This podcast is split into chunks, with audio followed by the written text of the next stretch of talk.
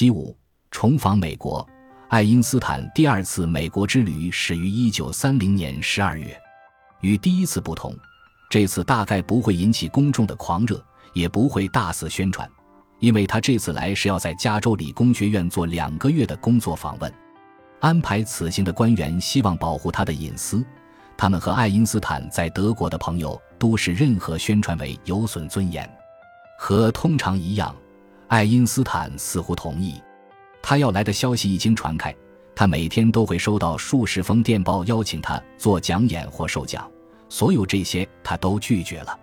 在途中，他和数学计算器瓦尔特迈尔躲进了由船员守门的上层甲板套房，着手修改他的统一场论。他甚至决定当船停靠纽约港时不下船。我讨厌面对照相机回答连珠炮式的问题，他说。人们竟会对我这样一个思考抽象事物、喜欢独处的科学家抓住不放，这是一种我所不能理解的大众心理的表现。但当时的世界，特别是美国，已经进入了新的名人时代，对名声的厌恶不再被认为是自然的。虽然许多体面的人仍然倾向于回避名声，但其诱惑已经开始被人接受。在船抵达纽约的前一天，爱因斯坦放出话来。他不再拒绝记者的要求，一到纽约就会举行一场记者见面会，让大家有拍照的机会。他比最不现实的预想还糟。他在旅行日记中写道：“五十位记者和五十多位摄影师云集船上，还有德国领事和他肥胖的助手。”记者问了一些异常空洞的问题，对此我以廉价的笑话作答，博得了满堂彩。在被要求用一句话来定义第四位时，爱因斯坦回答：“你只能去问巫师，可否用一句话定义相对论？给出简短的定义需要三天时间。然而有一个问题，他是想认真作答的，可惜他答错了。有一个政客，他的党派三个月前一鸣惊人，在德国大选中赢得了百分之十八的选票。你怎样看希特勒？”爱因斯坦回答说：“德国饥肠辘辘，这是他的靠山。”一旦经济情况好转，他就不再显要了。那一期的《时代周刊》将艾尔莎搬上了封面，他头戴一顶风格轻快的帽子，欢呼他作为世界上最有名科学家妻子的角色。杂志称，由于数学家爱因斯坦不能正确的管理账目，他的妻子不得不照管他的花销，负责旅行安排。我必须做所有这些事情，这样他才认为他是自由的。他对《时代周刊》的记者说：“他就是我生活的全部，他值得我这样做。身为爱因斯坦夫人，我很高兴。”她规定丈夫的每个签名收费一美元，每张照片则收费五美元。她有一个分类账户，可以把钱捐给儿童慈善机构。当船驶入纽约港时，爱因斯坦改变主意，不再躲在船里。事实上，他去了许多地方。他和一万五千人在麦迪逊广场花园庆祝犹太人的光明节，乘车游览唐人街，与《纽约时报》的编委们共进午餐，到大都会歌剧院听著名女高音歌唱家玛利亚·耶里查演唱《卡门》，获得了城市钥匙，被哥伦比亚大学校长誉为心智的统治者。他还参观了刚刚竣工的河边教堂，这是一座大型建筑，教堂中殿有两千一百个座位。它是一个浸礼会教堂，但西门上方却雕有一尊爱因斯坦的全身石像，与历史上的其他十二位大思想家并列。著名牧师哈里埃默森福斯迪克在教堂门口迎接爱因斯坦和艾尔莎，带领他们参观。爱因斯坦停住脚步，赞叹一扇绘有康德在花园中漫步的彩色玻璃窗，然后问起他自己的雕像。在所有这些历史人物中。我是唯一在世的人吗？福斯迪克博士回答说：“是这样的，爱因斯坦教授。”言语中透着几分沉重。那么，在我的余生中，我一定要非常注意我的言行。”爱因斯坦回答说：“根据后来教堂简报上一篇文章的说法，他开玩笑说，我也许想到他们会把我变成一个犹太教的圣徒，但从未想到我会成为一个新教的圣徒。”教堂是在小洛克菲勒资助下建成的。爱因斯坦与这位大资本家大慈善家见了面，目的是讨论洛克菲勒基金会提供研究资助的复杂规定。爱因斯坦说：“繁琐的手续就像绑扎木乃伊的带子一样束缚人的心智。”因大萧条之故，他们还讨论了经济和社会正义。爱因斯坦建议缩短工作时间，使得更多的人能够有机会被雇佣。至少就他对经济学的理解而言是这样。他还说，延长学年可以避免年轻人同他们的长辈竞争就业。小洛克菲勒问：“这种想法难道不是要把不正当的限制强加于个人自由吗？”爱因斯坦答道：“当前的经济危机证明这些措施是正当的。”就像各国政府在战时所采取的那些措施一样，这使爱因斯坦有机会阐述其和平主义立场。小洛克菲勒对此客气地表示不敢苟同。最令人难忘的演讲是他给新历史学会做的和平主义呼吁。在讲演中，他呼吁不妥协地抵制战争，在任何情况下都拒绝服兵役。接着，他讲了一段著名的话，呼吁有的勇敢者站出来。胆怯的人也许会说：“这有什么用？我们会被投入监牢。”我可以这样回答他们：在预定要服兵役的人当中，哪怕只有百分之二的人宣布拒绝打仗，那么政府就会无能为力。他们不敢把那么多的人送进监狱。这次演说很快就成了反战人士的一份宣言。带有百分之二字样的纽扣开始在学生与和平主义者的上衣翻领上流行起来。《纽约时报》。在头版登出了大字标题，并全文刊发了这篇演讲。一家德国报纸也用了大字标题，只是少了些热情。爱因斯坦为拒绝服兵役的人乞讨，科学家在美国难以置信的宣传方法。离开纽约当天，爱因斯坦对他抵达时发表的一个声明稍作修改。在被重新问及希特勒时，他宣称。如果纳粹掌权，他将考虑离开德国。爱因斯坦的船穿过巴拿马运河，前往加利福尼亚。在妻子忙于梳妆打扮时，他给杜卡斯口述信件内容，并和瓦尔特迈尔继续研究统一场论方程。虽然他抱怨游客们不停的照相使他难以忍受，但他的确让一个年轻人给他画了速写，然后他附上了一首自嘲打油诗，使之成了收藏家们追逐的对象。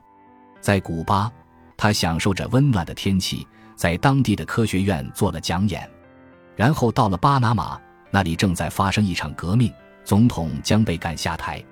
后来知道，这位总统也是苏黎世联邦工学院的毕业生。不过，官员们仍然为爱因斯坦精心准备了一场欢迎仪式，期间他获赠一个厄瓜多尔的印第安文盲用半年时间织成的一顶帽子。圣诞节那天。他通过船上的无线电装置向美国民众致以节日问候。一九三零年的最后一天早晨，当船驶入圣地亚哥时，数十位新闻记者涌上了船，其中两人在上甲板时从梯子上摔了下来。五百位统一着装的女孩站在码头等待给他演奏乐曲。华而不实的欢迎仪式持续了四小时，安排了多次讲话和介绍。他被问及。宇宙在别处是否还有人居住？也许有其他生物，但不是人。他答道：“科学与宗教相互冲突吗？其实不冲突。”他说：“当然，这要取决于你对宗教的看法。”德国的朋友们在新闻短片上看到所有这些宣传造势活动时，非常惊讶，甚至有些恐慌。在每周的新闻短片上看到你在圣地亚哥被赠予一辆载有可爱的海仙女的花车。以及种种类似的场面，我总是觉得很好笑。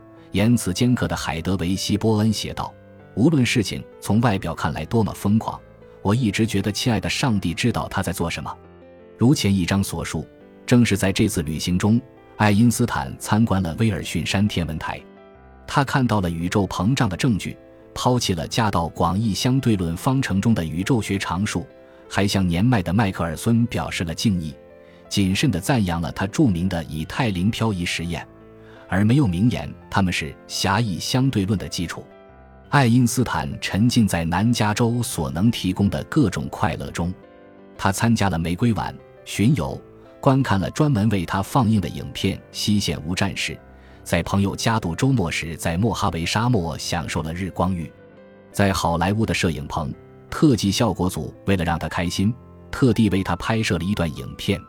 他坐在辆停止的汽车中假装驾驶，晚上放映时看起来就像是他在开车疾驰，驶过洛杉矶，直入云端，飞过落基山脉，最后降落在德国乡下。甚至有人请他出演一些电影角色，他礼貌地拒了。与爱因斯坦在太平洋中同行的还有加州理工学院的院长密里根。爱因斯坦在日记里称，他在学校中扮演着上帝的角色。密里根是一位物理学家，曾因用实验证实了爱因斯坦极为重要的光电方程而获得1923年诺贝尔奖。他还证实了爱因斯坦对布朗运动的解释。此时，他正努力把加州理工学院建成世界上最著名的科学机构之一。他当然会积极游说爱因斯坦到那里。尽管有不少共同点，但他们两人在许多个人看法上很不一致。以致他们的关系注定会比较尴尬。密里根在科学上非常保守，他反对爱因斯坦对光电效应的解释及其对以太的抛弃，即使这些结论已经被他自己的实验所证实。他在政治上则更为保守，他自幼身体结实，体格健壮。他父亲是艾奥瓦州的一个传道士，他充满了军国主义爱国热情，其强烈程度不亚于爱因斯坦对他的憎恶。此外，密立根提升加州理工学院的质量，依靠了具有类似想法的保守派的大量捐赠。爱因斯坦的和平主义和社会主义感情使他们中的许多人感到不安。他们敦促密里根别让爱因斯坦在对地球上的事情说三道四，而要对宇宙问题发表看法。正如阿莫斯·弗里德少将所说。他们必须防止因招待阿尔伯特·爱因斯坦博士而帮助和教唆这个国家的年轻人去叛国。作为回应，密里根斥责爱因斯坦呼吁抵制军事对抗。他宣称，任何一个有见识的人都不可能做出那个百分之二的评论。密里根特别瞧不起两个人，一个是鼓吹社会主义观点的作家厄普顿·辛克莱。密里根称他是加利福尼亚最危险的人。另一个是演员卓别林，他在世界上的名气与爱因斯坦相当，在左翼的观点上则有过之而无不及。令密里根不安的是，爱因斯坦竟然在短时间里与两人交好。爱因斯坦曾与辛克莱写信交流过他们关于社会正义的共同看法。到达加利福尼亚后，爱因斯坦愉快地接受了辛克莱的邀请，出席了一系列晚宴、聚会和会议。甚至在辛克莱家参加一场滑稽聚会时，爱因斯坦尽管开心，也仍然表现得彬彬有礼。当辛克莱夫人挑战他关于科学和精神的观点时，艾尔莎责怪他自以为是。你知道，我的丈夫有着世界上最伟大的头脑，他说。辛克莱夫人答道：“是的，我知道，但他肯定不是什么都知道。”在游览环球影城时。爱因斯坦提到，他一直想见卓别林，于是摄影棚老板给卓别林打了电话，他马上赶来与爱因斯坦夫妇在内部餐厅共进午餐。结果几天以后，爱因斯坦和卓别林打着黑色领带一起出席《城市之光》的首映式，这是这个新的名人时代最令人难忘的景象之一。他们走进剧场时，人们欢声雷动。卓别林意味深长地指出。他们欢呼我是因为他们都理解我，他们欢呼你则是因为他们都不理解你。最后，爱因斯坦给加州理工学院的学生们做了一场报告，这时他表现得更为严肃。这场报告以他的人道主义观点为基础，讨论的是科学以往所带来的好处为何不多于害处。战争期间，科学给了人们相互毒害和残杀的手段，而在和平时期。科学则使我们生活忙碌和不安定。科学非但不是一种解放的力量，反倒让人一天到晚疲倦的工作，在劳动中毫无乐趣，从而使人苍为机器的奴隶。力图改善普通人的生活，必须是科学的主要目标。当你们埋头于图表和方程时，千万不要忘记这一点。爱因斯坦夫妇乘火车一路东行，并从纽约返航。沿途中，他们去了大峡谷，并受到了一群获皮的印第安人的欢迎，同时作为伟大的相对论者被接纳为部落会员。他得到了一顶用羽毛装饰的华贵头饰，留下了几张经典照片。当火车抵达芝加哥时，爱因斯坦在站台上向一群赶来欢迎他的和平主义者发表了讲话。密里根一定被吓坏了，他类似于爱因斯坦在纽约做过的那次百分之二讲演。富有成效的唯一途径就是采取拒绝服兵役这种革命性的方法。他宣称。许多自认为善良的和平主义者不想去参与这样一种激进形式的和平主义。他们会说，爱国主义妨碍他们采取这样的行动。但正如我们在世界大战中看到的，在紧急情况下，无论如何不能依靠这样的人。三月一日一早，爱因斯坦的火车驶入纽约市。在接下来的十六小时里，爱因斯坦引发的狂热达到了新高潮。不知何故。爱因斯坦的个性引发了一种群众性歇斯底里。德国领事向柏林报道，爱因斯坦先是到了船上，四百位反战同盟的成员正在那里恭候他。他请所有人上了船，在一间舞厅向他们发表讲话。如果和平主义组织的成员在和平时期不准备做出牺牲，冒着坐牢的危险与当局对抗，那么他们在战时肯定会失败。因为此时只能期望最坚决、最果敢的人去反对战争，人们极度兴奋，抑制不住激动的和平主义者冲上来亲吻他的手和衣服。社会主义领导人诺曼·托马斯正在会上，他试图劝爱因斯坦相信，没有激进的经济改革就不可能有和平主义。爱因斯坦不同意这种观点，和平主义比社会主义更容易赢得人民。他说。我们应当先为和平主义工作，然后再为社会主义工作。当天下午，爱因斯坦夫妇来到沃尔道夫旅馆的套房，在那里接待了各位新闻记者以及海伦·凯勒等多位访客。实际上，这里是两个完整的套房，由一个豪华餐厅连接起来。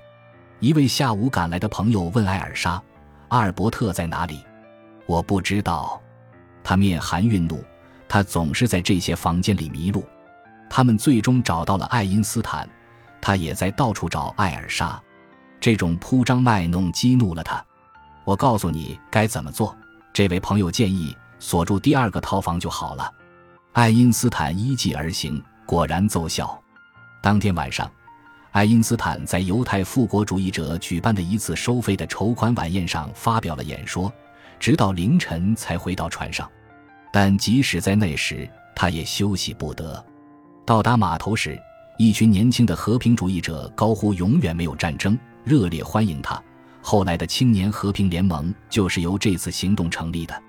爱因斯坦潦草地写了一段鼓励的话寄给他们，祝愿你们在和平主义的激进道路上取得大的进步。感谢您的收听，本集已经播讲完毕。喜欢请订阅专辑，关注主播。主页更多精彩内容等着你。